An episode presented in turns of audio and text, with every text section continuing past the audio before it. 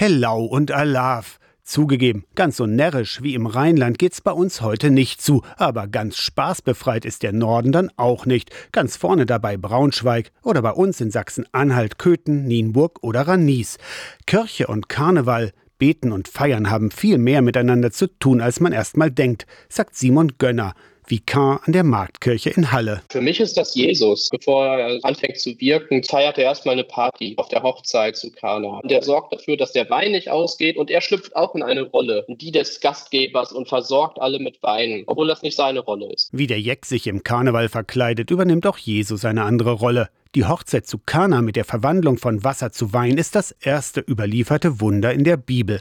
Simon Gönner kommt aus dem Kölner Umland und kennt natürlich das Feiern im Epizentrum des rheinischen Karnevals. Der Karneval, der verbindet so wunderbar, finde ich, so ganz verschiedene Menschen. Wenn man in Stadtvierteln unterwegs ist und dann machen die verschiedenen Vereine ihre Wägen und ziehen mit dem Zug durch das Viertel, die Behindertenwerkstatt oder die Grundschule, alle zeigen sich, alle gehen in einem Zug miteinander mit. Gemeinschaft verbindet im Karneval Karneval wie auch in der Kirche.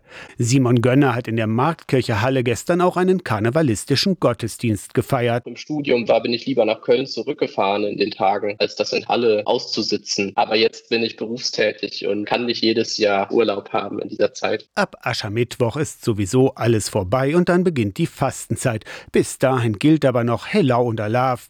Kuka Köthen oder Nienburg Kra Kra. Aus der Kirchenredaktion Torsten Kessler, Radio SAW.